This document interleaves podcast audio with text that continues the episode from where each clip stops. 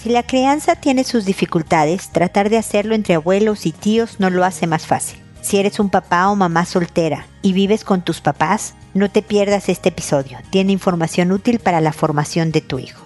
Esto es, pregúntale a Mónica.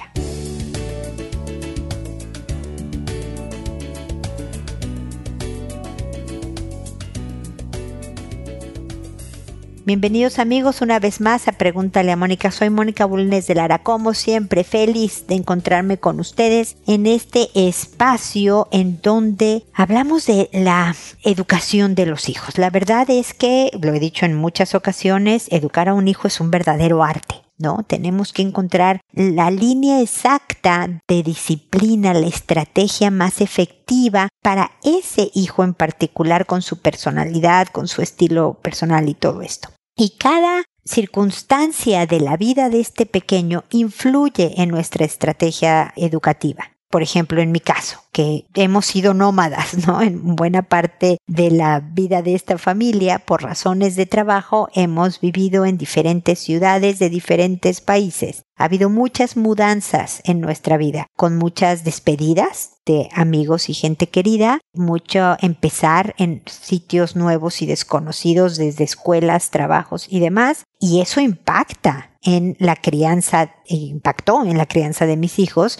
Este, ahora ya son adultos y ellos ya están pues haciendo su propia construcción de una buena vida, pero basados en esta experiencia que ellos vivieron, a diferencia de a lo mejor los primos que han vivido siempre en la misma ciudad o algunos en la misma casa desde que nacieron, por ejemplo. Entonces, eso es otro tipo de circunstancias que impacta de determinada manera ciertos aspectos de la educación o de la personalidad o de la forma de manejarse de un hijo. Cuando el caso es de una mamá soltera que vive en casa de sus papás y este bebé está creciendo con los abuelos, con los tíos, con más su mamá, se complica un poco la situación. Esta es la, la circunstancia de la que quiero hablar más que de mudanzas o de otros temas, ¿no? Porque los roles se confunden. Como la mamá de este niño es hija también de las personas mayores que viven en la casa, de los abuelos en particular, se pueden haber confusión de roles, en donde los papás, los abuelos, perdón, se comporten también como papás de este niño y lo quieran criar, minimizando la autoridad de la hija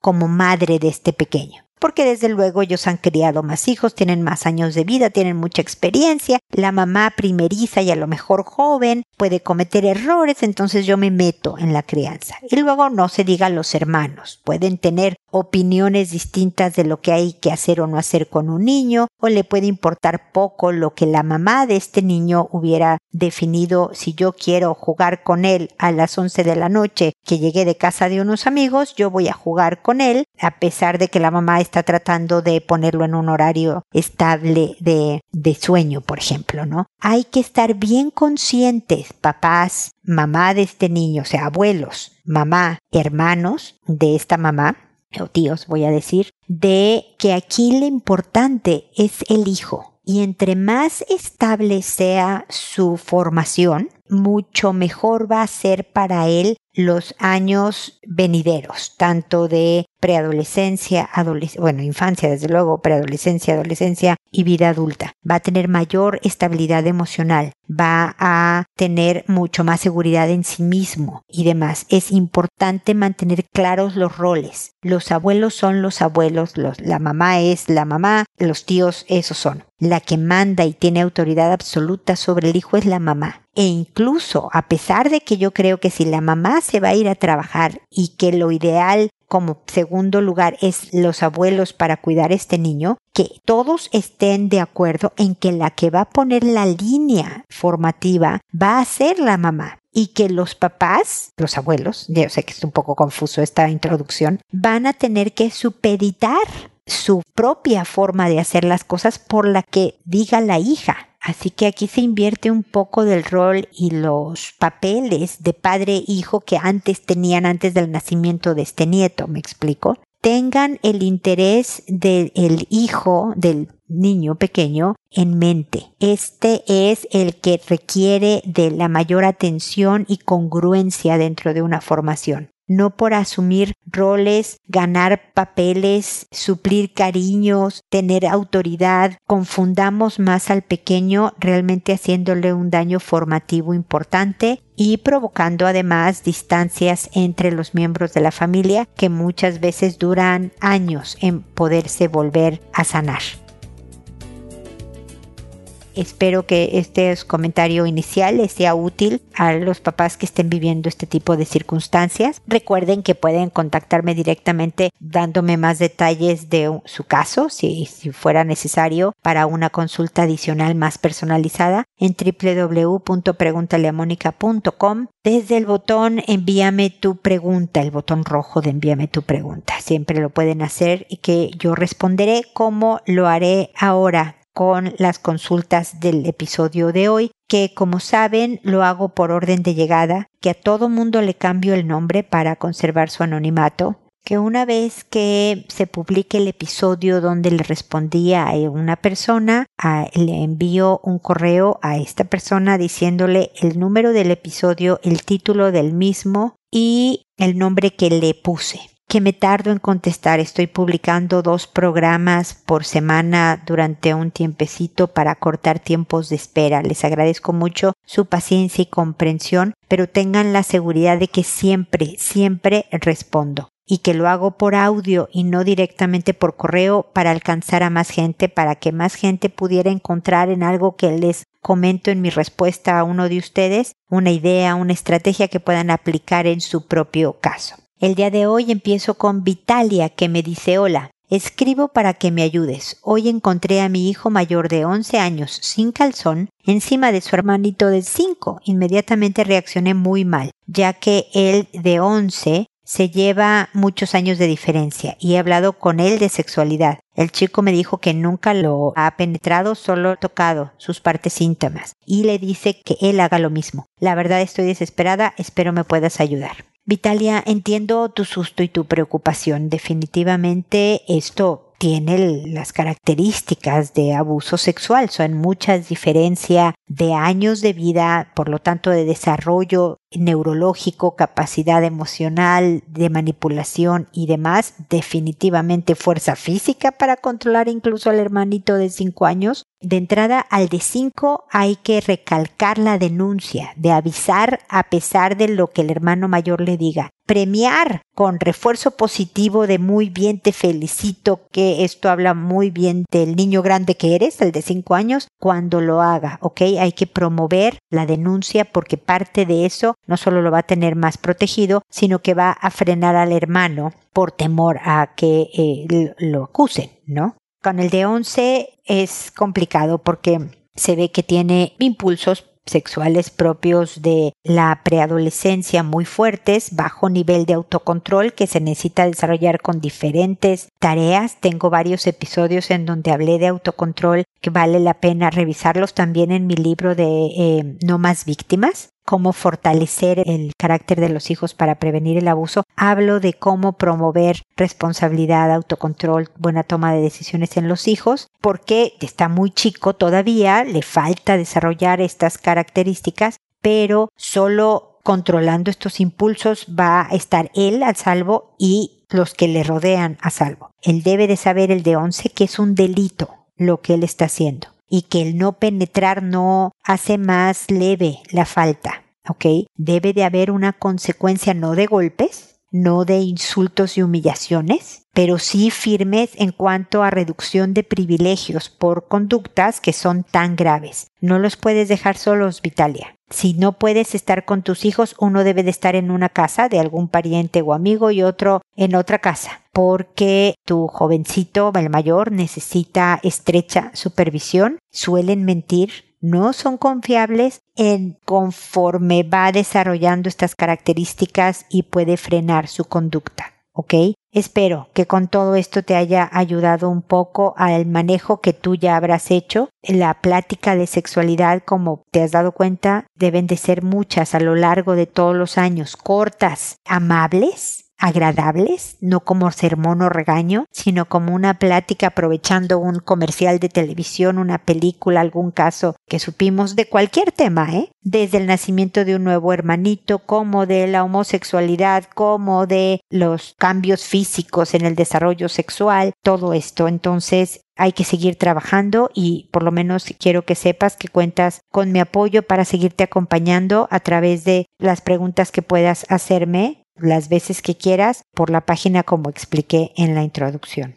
Ahora es Wanda la que nos escribe y me dice adolescente con problemas de insomnio desde bebé. Yo con embarazo complicado por edad y salud. Su mente no lo deja descansar, siempre está pensando y eso lo hace muy distraído, desinteresado en el colegio, comunicativo. Él quiere ayuda, ha visto un psicólogo pero solo fue a una sesión y ahora tuvo una sesión con una terapeuta pero con ambos no se sintió cómodo. Está muy traumatizado por un accidente con quemaduras extensas pero no graves en su rostro y cuerpo. Fue recientemente asaltado y amenazado cerca de casa. Consume mucho Instagram y TikTok y muchas veces su elección no es buena. Necesito orientación sobre cómo puedo ayudarlo y un buen dato de un buen especialista. Nosotros conversamos mucho, el papá lo ayuda a estudiar. Pues mira, sí se ve que ha tenido dos situaciones traumáticas, tanto las quemaduras como el asalto. Eso para un joven que ya tiene rasgos de ansiedad,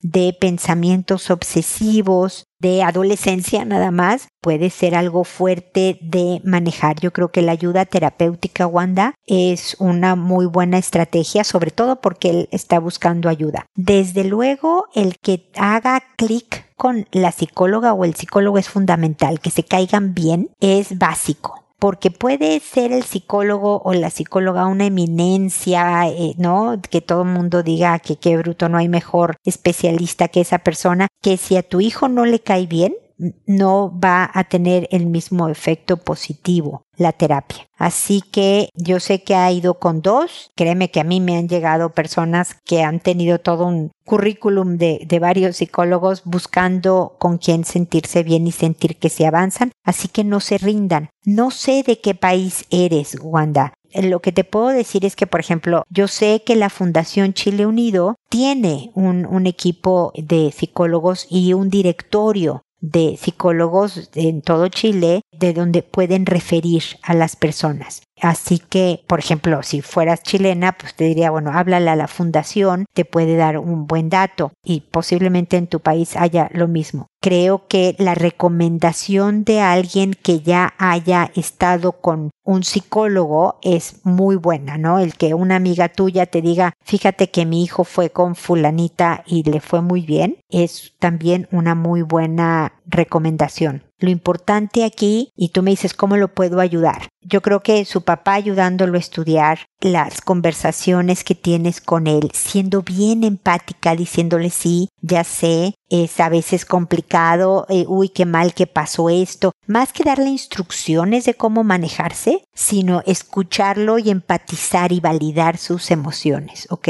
Yo creo que puede que sea muy creativo si es muy distraído y por lo tanto le cueste el trabajo y encontrar dónde em, desahogar estas características de personalidad es complicada cuando no ha salido del colegio. Yo tengo una hija que tiene un déficit de atención muy importante, que le costó muchísimo el colegio, pero que ella supo desde los 15 que quería ser diseñadora, que podía hacer cosas manuales y, explorar toda su creatividad, que tiene mucha, a través de esta carrera. Entonces, pero los años escolares son difíciles, entonces ser empática, acompañar y darle ánimos para que aguante en lo que encuentra, dónde encaminar toda esta distracción y esta creatividad y la carrera o el trabajo en donde podrá dar rienda suelta a sus habilidades es lo que podemos hacer los papás, me explico. Así que Wanda, espero que sigamos en contacto para cualquier cosa que pudieras tener como más dudas o, o qué hacer con tu hijo. Obviamente el Instagram, el TikTok, además de que es una forma de, de socializar, sí es un, un escape para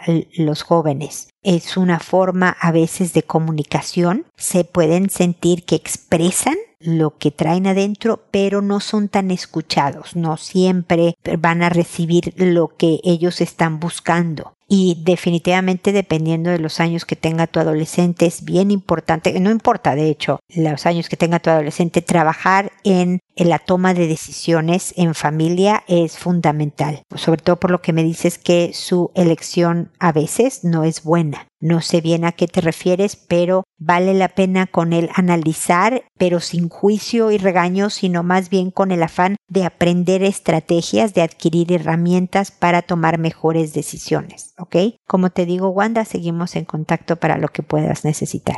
Yvonne, por otro lado, me dice, estimada Mónica, esperando que te encuentres bien, te escribo para que me orientes cómo comunicarle la noticia a un niño de cuatro años que sus papás decidieron separarse. Por ahora le dijimos que cuida a su abuela de 87 años dada la situación del COVID-19, pero me da pena la mentira. Quiero que de a poco sepa porque vive hablando de cuando pase la pandemia y su papá regrese. Siento que no es minuto para dar tal noticia, pero no sé si será que deba tomar terapia para ir preparando el momento. La decisión ya es definitiva. Quedo atenta. Muchas gracias. Y bon, lamento muchísimo que pues la familia se vaya a separar, estas son sus decisiones y ni hablar. Creo que es una conversación que deben de tener los tres, papá, mamá e hijo de cuatro años, ¿ok?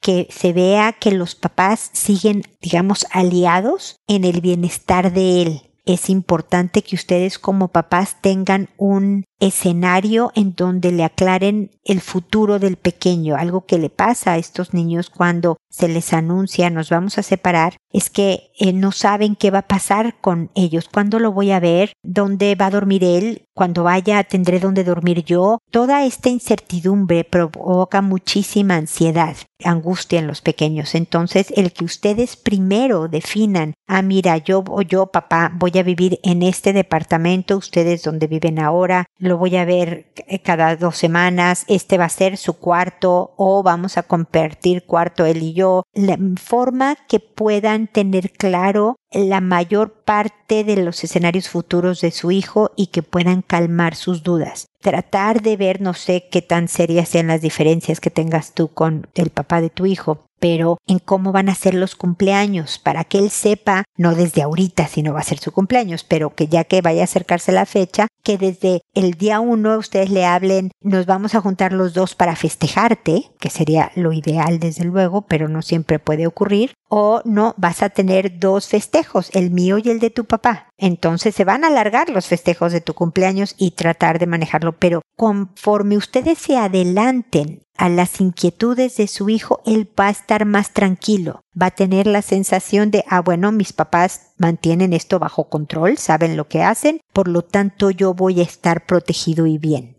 ¿ok?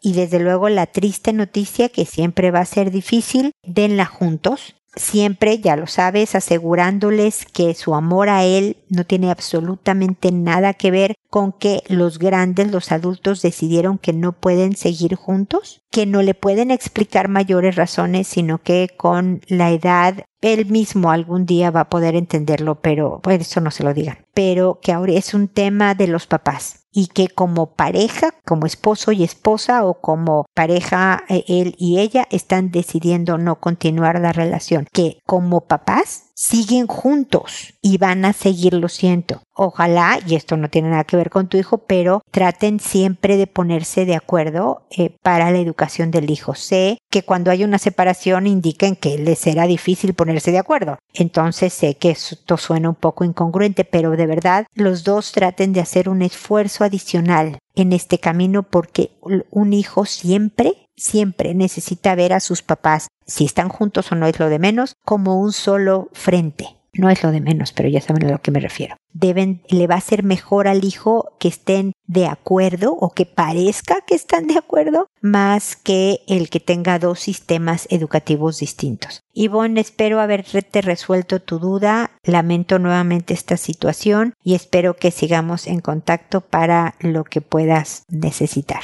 Ahora es el turno de Zaira, que nos dice buenos días, Mónica, hice una consulta en un foro y me recomendaron enviarte un mensaje para una respuesta gratuita. El asunto es sencillo. Tengo dos sobrinos, uno de 10 y otro de 8 años. El menor es algo dócil y femenino. Duermen juntos desde muy chiquitos y el chico se niega a empezar a dormir solo. Su madre los ha descubierto en juegos donde toman atención a sus partes privadas. no tan graves, solo relevantes. Y un día vi al mayor chupándole la oreja al menor. Quisiera saber si es normal este tipo de conducta o si debo recomendarle a su madre tomar medidas más profesionales. Me he sentido paranoica, pero quiero desechar posibilidades. Mira, de alguna manera te entiendo, Zaira. Hay tanta información, tantas terribles noticias que recibimos sobre el abuso sexual que de alguna manera estamos hipersensibilizados, ¿no? O sea, como que vemos algo que lo vemos con ojos adultos, que estamos nosotros más sexualizados, le damos esa interpretación cuando a lo mejor para los niños no es tanto. Ahora, tu sobrino mayor está en la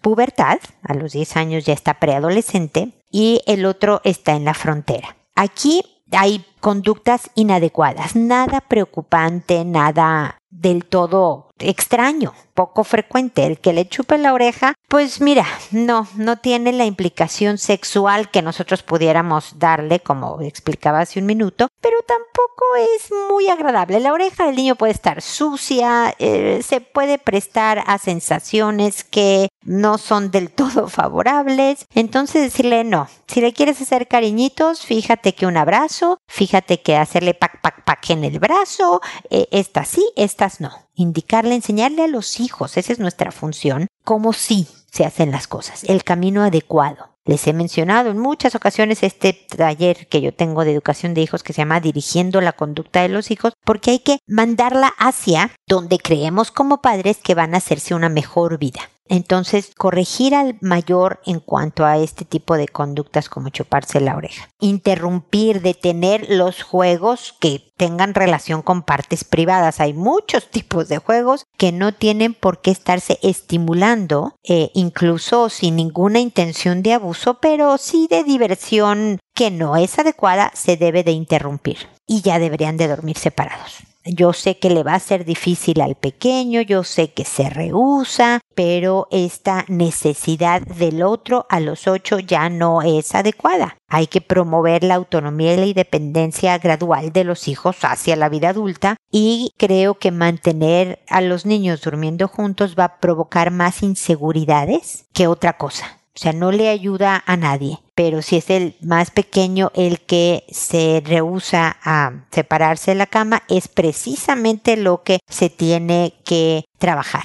No tiene dos años, tiene ocho. Ya está en perfecta edad de aprender no solo a dormir solo, sino aprender a conciliar por sí mismo el sueño no le hacemos un buen servicio a los hijos cuando alargamos etapas que no corresponden. Entonces espero, Zaira, que mis comentarios te ayuden. Se lo puedes poner a la, mi respuesta a la mamá de los hijos y pues que ella defina. La que manda es ella y la que va a determinar qué hacer con cada uno de los hijos es ella. Pero este es mi punto de vista que me pediste y espero que sea de utilidad. Ah, y sí, déjame te digo, Zaira, y al auditorio, como bien sabe, que respondo todas las preguntas de forma gratuita que ustedes puedan tener. El objetivo de Pregúntale a Mónica es de ser una asesoría con mi especialidad de psicología. No es terapia, desde luego, es un comentario, es un consejo, es una idea para que ustedes puedan manejar una situación concreta, pero definitivamente no tiene costo, así que me hago mi autocomercial. Seguimos en contacto para cualquier cosa.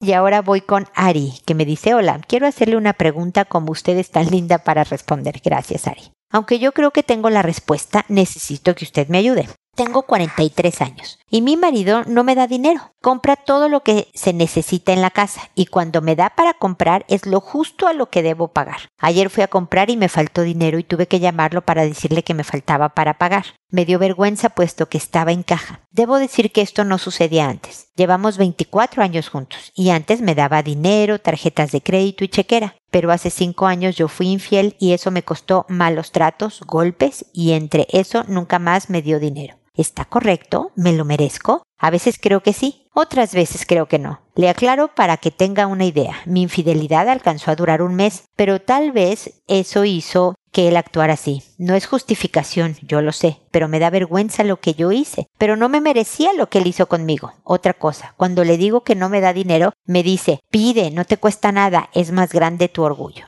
Mira, mi querida Ari, definitivamente no te mereces.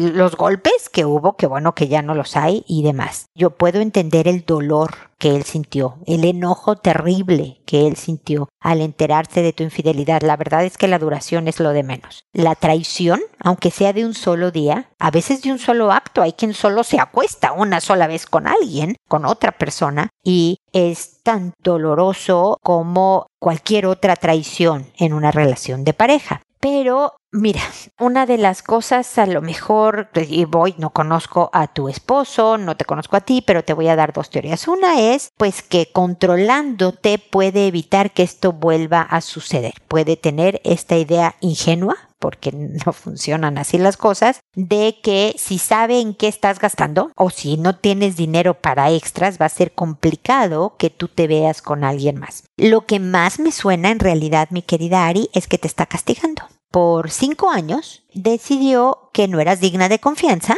y que por lo tanto tampoco de su dinero. ¿no? Porque qué tal que le está comprando regalos al novio, ¿no? O qué tal que se va a tomar cafés con mi dinero, con el novio, bueno, con el otro, ¿no? Y mantenerte en control y sometida es una manera de sentir cierto placer con tu sufrimiento. ¿Me explico? Es decir, venganza, castigo, etcétera esto no hace una relación muy sana. Definitivamente esto hace que tú te sientas avergonzada, recordada infinitamente de tu error y además resentida y dolida y más distante de tu esposo, ¿ok?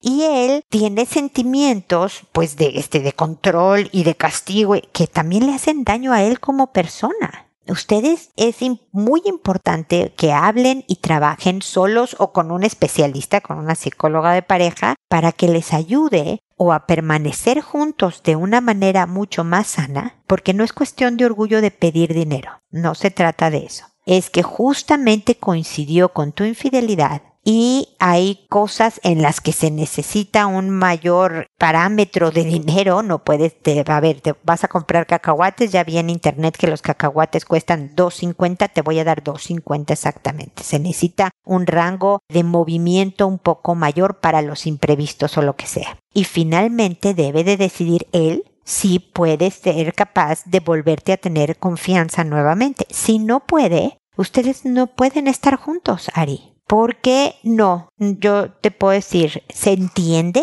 qué le pasa a él, pero no se justifica, no te mereces ni los malos tratos, ni los golpes, ni el control, ni el castigo. ¿Hiciste mal? Sí, definitivamente. Espero que te hayas arrepentido, te hayas disculpado y trates de enmendar tu error en ser una persona transparente, honesta, leal, fiel con tu marido. Y ya, o sea, yo sé que se dice fácil y que es un poco más complicado que esto, pero el eterno castigo, el eterno sometimiento y demás provoca justo lo que querías evitar, que era el eh, terminar con la relación de pareja. Así que suerte, ánimo y háblense con brutal verdad, pero lo brutal no quiere decir que grosero, agresivo, nada. Siempre con amabilidad, siempre con educación, pero diciéndose las cosas como son. Sugeriría que fuera más fácil si contratan a un especialista, te digo a un terapeuta de parejas, pero pudieran intentarlo solos a ver cómo les va. espero que sigamos en contacto, Ari. Y finalmente está Betty que me dice hola buenas tardes. Quisiera preguntarle por mi hijo de seis años. Dice que se quiere casar con su hermana de un año y que quiere tener un hijo con ella. Hasta me lo dibujó. Más aún, a veces besa en la boca a su hermana. Ya le he dicho que eso está mal, eso, pero me ha dado cuenta de que lo sigue haciendo. Hace ocho meses me enteré que la amiguita de mi hijo de siete años se besaba con él en la boca. Mi hijo me lo contó y al parecer ella lo indujo a hacer esto. Me he mudado y él ahora besa a su hermanita y dice que tendrá un hijo con su hermana. ¿Será normal esta conducta? Sí, Betty, es normal en esta edad les pasa a los hijos o querer casarse con la mamá y tener hijos con ella o tener esas fantasías con la hermana. Se ve que además esta amiguita desafortunadamente lo introdujo a los besos en la boca y le ha de haber dicho y somos novios y nos vamos a casar y todo este rollo y debe de haber una, si ya le has dicho que eso no se hace y lo sigue haciendo, debe de haber una eliminación de privilegios, ¿no? Tú le das un beso en la boca a tu hermana, hoy en la tarde no ves la tele, toda la tarde. Aunque se disculpe y diga que no lo va a volver a hacer, tú le dices, ya lo sé, que no lo vas a volver a hacer, qué bueno que te disculpes, es muy bueno ver que realmente entiendes que eso no se hace, pero hoy no ves la tele, mantienes el castigo para que sepa que hablas en serio. ¿Me explico? De manera que deje de tener esa conducta. Estas fantasías de casarse y tener hijos van a pasar. Siente que la quiere mucho y me da mucho gusto que quiera mucho a su hermanita. Tú dile que hay formas de querer y explícale cuáles son las formas de querer a la hermanita socialmente aceptadas, pero sin decirle está muy mal que pienses que te vas a casar con ella, es imposible que vas a tener un hijo. Eso va a pasar solito. Nada más dile, mira, me da mucho gusto que quieras a tu hermanita, le puedes abrazar, le puedes hacer dibujitos lindos, me puedes ayudar a prepararle su comidita, ¿no? Y, entre los dos, todas estas son muestras de cariño. Besos en la boca, no, Eso no se hace y no puede volver a suceder. Y le hablas del respeto al cuerpo suyo, de la hermanita y propio y bla, bla, bla, y toda la educación sexual que debe de continuar con ciertas pláticas cada X tiempo de aquí a que se vayan de la casa, a la edad que se vayan de la casa para buscar su propia independencia. Espero, Betty, que mis comentarios te tranquilicen y te ayuden, te guíen hacia la educación de los hijos y que espero que sigamos en contacto porque para eso está. Pregúntale a Mónica para las dudas que puedas tener sobre ti, motivación, proyecto de vida, temas personales, temas de relación de pareja y desde luego educación de hijos, ¿ok? Así que seguimos en contacto y espero también amigos que nos volvamos a encontrar en un episodio más de Pregúntale a Mónica. Y recuerda siempre, decide ser amable. Hasta pronto.